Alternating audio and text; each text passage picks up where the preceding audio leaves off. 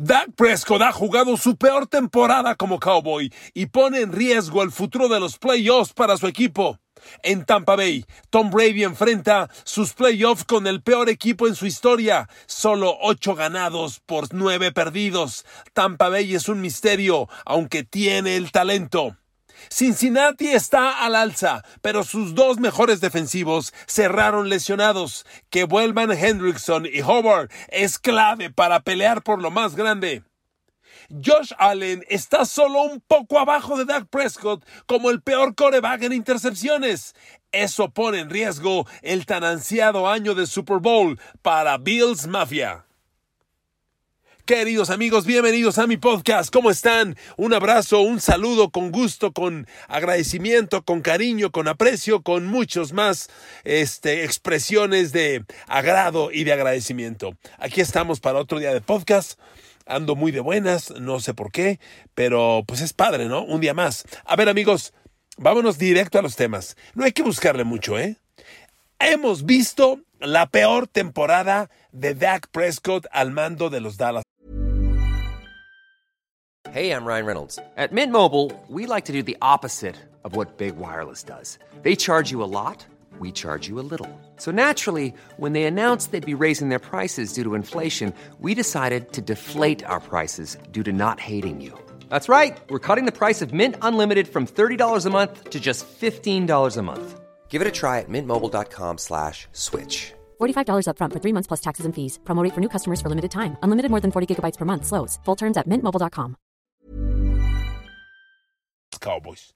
Y si yo te digo, Dak Prescott jugó su peor temporada y cerró en el último partido jugando su peor partido de la temporada, ¿qué te da eso rumbo a playoffs?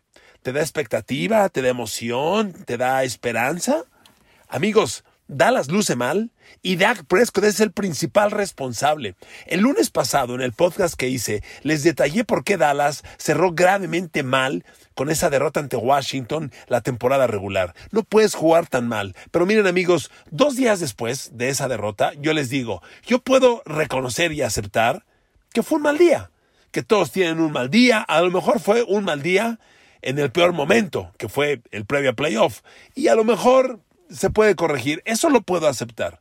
Pero lo que ha ocurrido con Dak Prescott todo el año es inaceptable. Es un claro mensaje de que ha sido una pésima temporada y que Dallas no aspira a grandes cosas con estos números. Miren amigos, vamos al detalle. Les voy a dar, si me permiten, las yardas, touchdowns e intercepciones de Dak Prescott desde que llegó a la NFL, temporada por temporada, arrancando con el 2016, año en el que como novato, fíjese nada más, como novato lanzó cerrando números, 3.600 yardas, 23 touchdowns, 4 intercepciones, fantástico.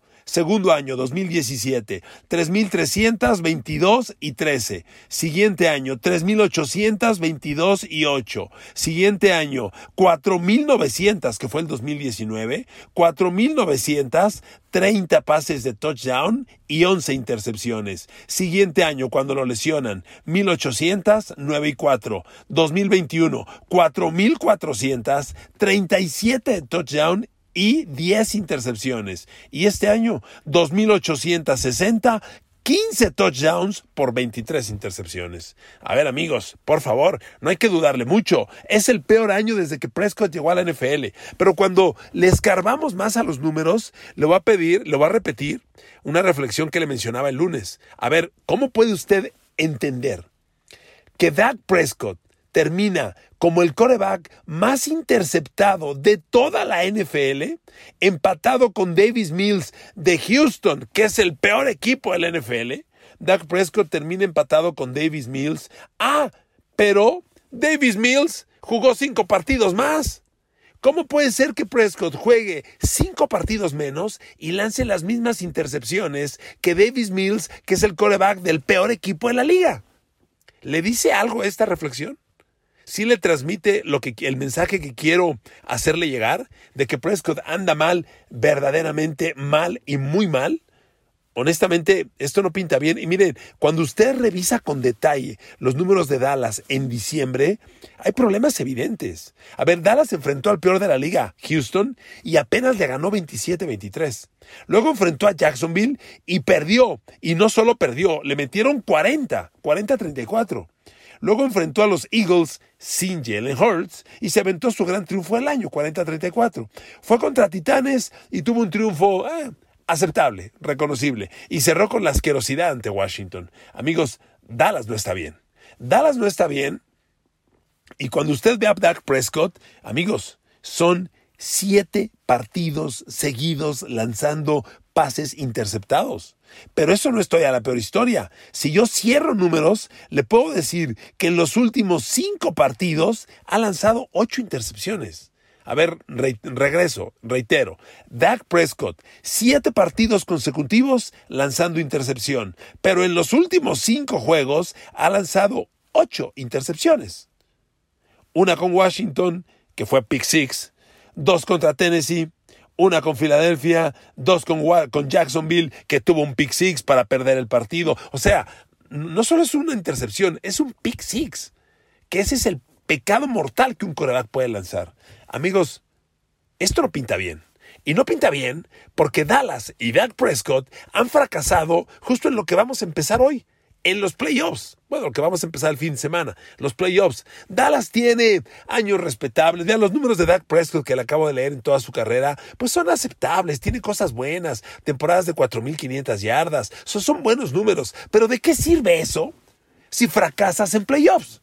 Y con el escenario que le acabo de leer, Dallas va rumbo a otro fracaso en playoffs. De verdad, yo no le veo escenario promisorio a la visita a Tampa Bay. Y de aquí dejo Dallas, que ya lo expresé, y, por qué Dallas para mí en este podcast en el que le relato equipos que entraron a playoff pero cerraron mal y que no tienen una gran expectativa, me cambio ahora a Tampa Bay. A ver amigos, Dak Prescott va contra Tampa, ¿ok? En la memoria de inicio tengo dos juegos Dak Prescott-Tom Brady. Dos grandes juegos. Ajá. Dos derrotas. ¿Ok? O sea, ¿de qué te sirve un gran número cuando pierdes? El de apertura de temporada hace tres años, ¿recuerdan? 450 yardas de, yardas de, por aire de Dak Prescott y cuatro envíos de touchdown. Superó en estadísticas a Tom Brady. Ah, pero Tom Brady dirigió la ofensiva del triunfo en tiempo extra. Punto. Así de simple. Amigos, ¿de qué te sirve? Dallas entra al playoff contra Tampa. Tampa tiene una temporada de récord perdedor. ¿Por qué, me, ¿Por qué pongo a Tampa en este escenario de equipo con playoff y con un escenario riesgoso, no, no, no de, gran pro, de grandes promesas? Porque miren amigos, Tampa Bay todavía tiene a Brady, pero tiene evidencias claras de un equipo que ha envejecido. Yo le aseguro, amigos, que el año entrante, miren, todo apunta a que Brady no regresa a Tampa, todo apunta. Pero yo le aseguro que Tampa va a tener una renovación total. A ver, Chris Godwin, con todo y que tuvo mil yardas, yo creo que ya no da más, sobre todo para lo que está cobrando. Tal vez Mike Evans se quede, Chris Godwin ya no, Leonard Fournette ya no. Ese es un equipo que ya ofensivamente ha envejecido. No hay ala cerrada, Cameron Braid nunca dio el salto de calidad y es un equipo que se ha quedado sin talento. Sin talento. Y entonces tienes un cierre de temporada. Fíjese nada más los números de Tampa Bay. Ahí le voy un dato. En toda la temporada, Brady y Tampa Bay nunca pudo ligar tres victorias. Nunca ganó tres consecutivos. ¿Qué le parece? Por el contrario, tuvo una racha de tres derrotas. Perdió tres en fila. Y eso no es todo. Dos veces más perdió dos en fila. ¿Ok? Reitero, tuvo tres derrotas en fila y dos veces dos derrotas consecutivas. Oiga, ¿es mucho? Y que nunca haya podido ganar tres consecutivos Tom Brady, nunca en esta temporada, pues no. No lo hizo. Para nada. Entonces, es un equipo que nunca pudo entrar en ritmo. Claro, tienes a Tom Brady. Y con Tom Brady todo puede pasar, sobre todo porque recibe a Dallas. Miren, hoy no voy a hablar en particular de ese partido, lo voy a guardar para próximos días. Pero la esperanza que tiene Tampa es que va contra Dallas y lo recibe. Y Dallas tiene a, Mike McCarthy, a Kellen Moore y a Dak Prescott. Y esos tres nomás no ganan el juego grande. Nunca. Y van contra Tom Brady, que según hasta donde recuerdo, casi siempre gana el juego grande. Entonces, Tampa, con todo y que su escenario es incierto, este juego promete para ellos, pues porque Dallas viene muy mal. Pero después Tampa, vaya con Filadelfia o vaya con San Francisco, te llamabas, ¿eh? Nice to meet you. Have a good day. Enjoy your vacation. Tampa Bay no va a ningún lado con San Francisco o Filadelfia. Así se lo digo, no hay duda. Es cuestión de talento, de ritmo, de momento. Y este Tampa Bay, amigos, cerró muy mal. Cerró muy mal, como, como se lo decía. Yo veo hoy el depth chart de los, de los Buccaneers y le repito, encuentro a Mike Evans, que es el gran hombre que mantiene Brady. Y ojo, Estadísticamente, Brady tuvo un año pues, muy respetable. Le acabo de decir que Dak Prescott ha tenido el peor año en su carrera. Brady tuvo otra vez un año fantástico. A ver, nada más le recuerdo, este año Brady lanzó 4.000, prácticamente 4.700 yardas, 4.694, 4.700 yardas, 25 de touchdowns y 9 intercepciones. Tuvo casi tres de touchdown por cada intercepción. El año pasado lanzó 5.300 yardas, antes 4.600, luego 4.000, 4.300, 4.500. O sea, Brady tuvo un año a sus promedios de excelencia. E, eso hay que reconocerlo. El tema está el resto del equipo. La línea es muy frágil. A mí nunca me ha gustado Donovan Smith, el tackle izquierdo, aunque ahí sigue. Hay que reconocer que el gar izquierdo, Nick Leverett, que entró como reemplazo de. Ay, este, de. Ay, perdón, se me llamó uno de los lesionados. Nick Leverett ha jugado muy bien. Incluso Robert Hainsey, el centro, lo ha hecho respetablemente bien. Del otro lado, Shaq Mason y Tristan Wirfs son muy sólidos. Pero la línea ofensiva tiene sus, tiene sus falencias. Y la defensa, pues es lo que puede sostener a Brady, ayudarle. Porque le recuerdo que Tampa Bay tiene el peor ataque terrestre de la liga. Sí, señor, el peor. Los Buccaneers, cuando hay equipos en la NFL que promedian corriendo hasta 180 yardas por partido, Tampa Bay llega al juego con la brillante cifra de 76.9 yardas terrestres por juego. ¿A dónde carajos vas con eso? ¿A dónde? A ningún lado. Así que concluyo Tampa. Yo veo a Tampa con gran expectativa para vencer a Dallas, por lo mal que va Dallas. Disculpen por reiterar. Pero en el segundo paso, que es Filadelfia o, Filadelfia o San Francisco, adiós. Se acabó la historia. Este equipo de Tampa no va a ningún lugar. Tristemente, Brady ha cargado un equipo y lo metió a playoff que no aspira a gran cosa. Yo no espero que con, con Tampa ocurran grandes cosas. Vámonos con Búfalo. A ver, amigos. Si Dak Prescott está en problemas por haber lanzado 15 intercepciones en el año, ¿qué opina usted de Josh Allen que lanzó 14, una menos que Dak Prescott? ¿Usted cree que Dak Prescott, perdón, que Josh Allen es un coreback garantía en este momento? Josh Allen ha cargado el tema de las intercepciones constantemente desde el año pasado. Tiene grandes virtudes y está ganando juegos importantes. Por eso este, por eso este tema poco se ha debatido. Pero a ver, reitero, es el segundo coreback más interceptado de la NFL. ¿Y quiere que le dé otro tema? Ahí le van los corebacks en zona de gol. ¿Qué, ¿Qué, es más importante en el fútbol americano que las 20 yardas finales? Lo que hoy le llaman la zona roja. Esa, esa zona es la clave. Porque ahí defines el marcar touchdown o no. Bueno, Josh Allen en zona de gol, que es esa mal llamada zona roja, tiene números muy pobres. Empecemos por decir que es el coreback más interceptado de la NFL en zona roja.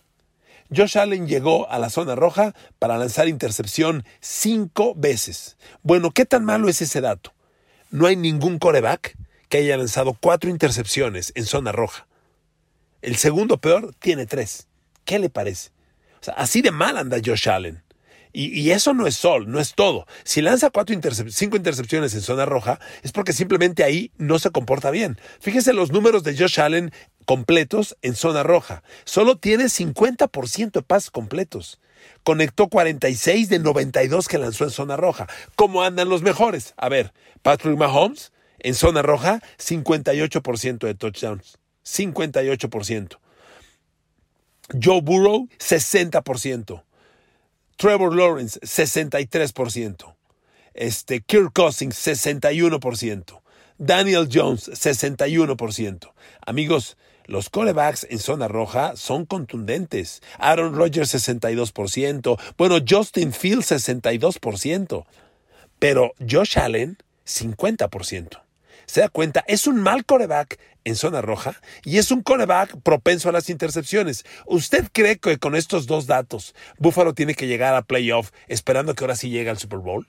Para mí son números que me preocupan. Por eso, el día anterior que hice yo mi podcast de los equipos más poderosos en playoff, no metí a los Bills.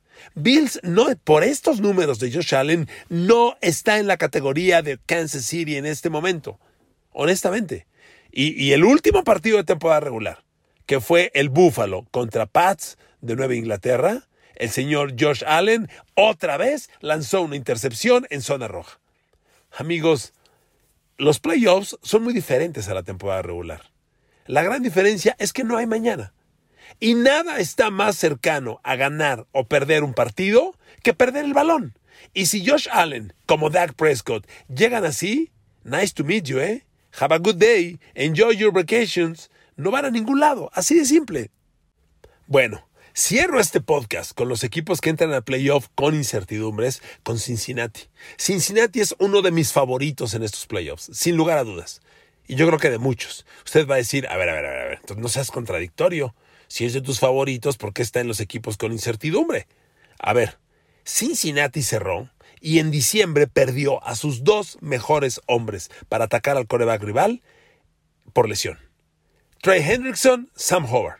Se supone que regresan para playoff. Ya están anunciados que regresan. Perdón, disculpen usted el escepticismo. Quiero ver. Quiero ver que regresen al mismo nivel y que sean lo que pueden ser juntos. Porque la defensa de Cincinnati depende infinitamente de ellos dos. La presión a los corebacks rivales, que es muy buena en Cincinnati, depende de ambos. Si no están al 100% o si alguno de los dos falla, Cincinnati no va a competir. A ver amigos, el gran triunfo que tuvo Bengals sobre Kansas City el año pasado en los playoffs fue porque la defensa mandaba tres hombres a presionar a, a Patrick Mahomes y ocho a defender pase. ¿Y sabe quiénes eran esos tres? Trey Hendrickson, Sam Hobart y DJ Reader, que ahora ya no está en el equipo. Entonces, esos tres son la clave y Hendrickson y Hobart son dos de esos tres. Si siguen lesionados o si no están al 100%, Cincinnati no va a ganar el partido grande. Hoy tengo a Cincinnati en esta categoría por esa razón. Miren, y así de simple, le doy los números. Cincinnati terminó la temporada regular con 38 capturas de coreback y 273 presiones a los coreback rivales. De esas 38 capturas, 18 son de Trey Hendrickson y DJ Reader. Cada uno terminó con 9. ¿ok? Ellos producen la mitad de las capturas de coreback del equipo. No hay reemplazos para ellos. En presiones de coreback, Hendrickson tuvo 62 y Sam Hobart tuvo 53. Entre los dos tienen 115 de las 273 presiones. Amigos, no hay reemplazo. Cincinnati lo tiene todo. Tiene un coreback brillante, fantástico, Joe Burrow, que parece con los ojos decir, te quiero Mahomes, te quiero a ti para darte en la torre. Va 3-0 contra Mahomes. ¿Qué más puedes decir? Y nunca ha enfrentado a Josh Allen. El partido de la lesión de Damar Hamlin nos impidió ver el primer duelo. Burrow está listo para el gran reto y para volver al Super Bowl. Pero si Trey Hendrickson y Sam Hobart no están al 100%, Cincinnati no va a ir a ningún lado. Porque a pesar de esa, gran racha, amigos, Cincinnati cerró la temporada ganando ocho partidos consecutivos. Mentira, siete. Siete, no, sí, ocho partidos consecutivos, claro que sí. Desde que le ganó a Panthers, Steelers, Titans, Chiefs, Browns, Buccaneers, Pats y Ravens. Y vea qué equipos, ¿eh? Ocho triunfos en fila, incluye Pittsburgh. Tennessee, Mahomes y Kansas City, Tampa Bay y Tom Brady, los Pats de Belichick y, y, Baltimore Ravens. O sea, Cincinnati le ganó a los más potentes de la conferencia americana que le pusieron en el camino. Ocho triunfos en fila, pero no solo fueron ocho en fila, fueron ocho y diez de los últimos once partidos. Amigos, este equipo está más que listo. Tiene armas todas, todas. El equipo es básicamente el mismo equipo del año pasado en el Super Bowl. La gran renovación fue la línea ofensiva. Y les tengo la gran noticia de que la línea ofensiva en los últimos dos meses se estabilizó. Y hoy es ya, no voy a decir que una de las mejores de la NFL, pero se mete a la primera mitad, a las 16 mejores de la NFL. Y habiendo sido la peor el año pasado, yo creo que la renovación fue un éxito, porque ahí llegaron Ted Carras, Alex Capa, y la Al Collins, aunque la Al Collins se ha ido a la reserva de lesionados y su lugar lo está reemplazando Hakim Adeniji. Y ahí está también una clave bien importante. Si Hakim Adeniji podrá cumplir con ese rol. Mire, el tackle derecho tiene obviamente un rol igual muy importante, pero el tackle izquierdo de los Bengals, que es Jonah Williams, tuvo un año patético en la primera mitad. Se corrigió mucho en el segundo medio y por eso Cincinnati cerró muy estable los últimos dos meses. Con esta línea, Joe Burrow está listo. Vamos a ver si tiene sana a la gente clave de la defensiva para ganar en playoff los partidos decisivos. De inicio, enfrenta a Ravens y para mí es muy favorito Cincinnati, pero Ravens tiene una defensa buena, rozando lo espectacular. No va a ser fácil, ¿ok? Queridos amigos, es todo lo que les quería comentar el día de hoy. Gracias por acompañarme en otro podcast más. Que Dios los bendiga, que me los cuide mucho y mañana con gusto nos volvemos a escuchar. Abrazos, que Dios los bendiga. Buen día.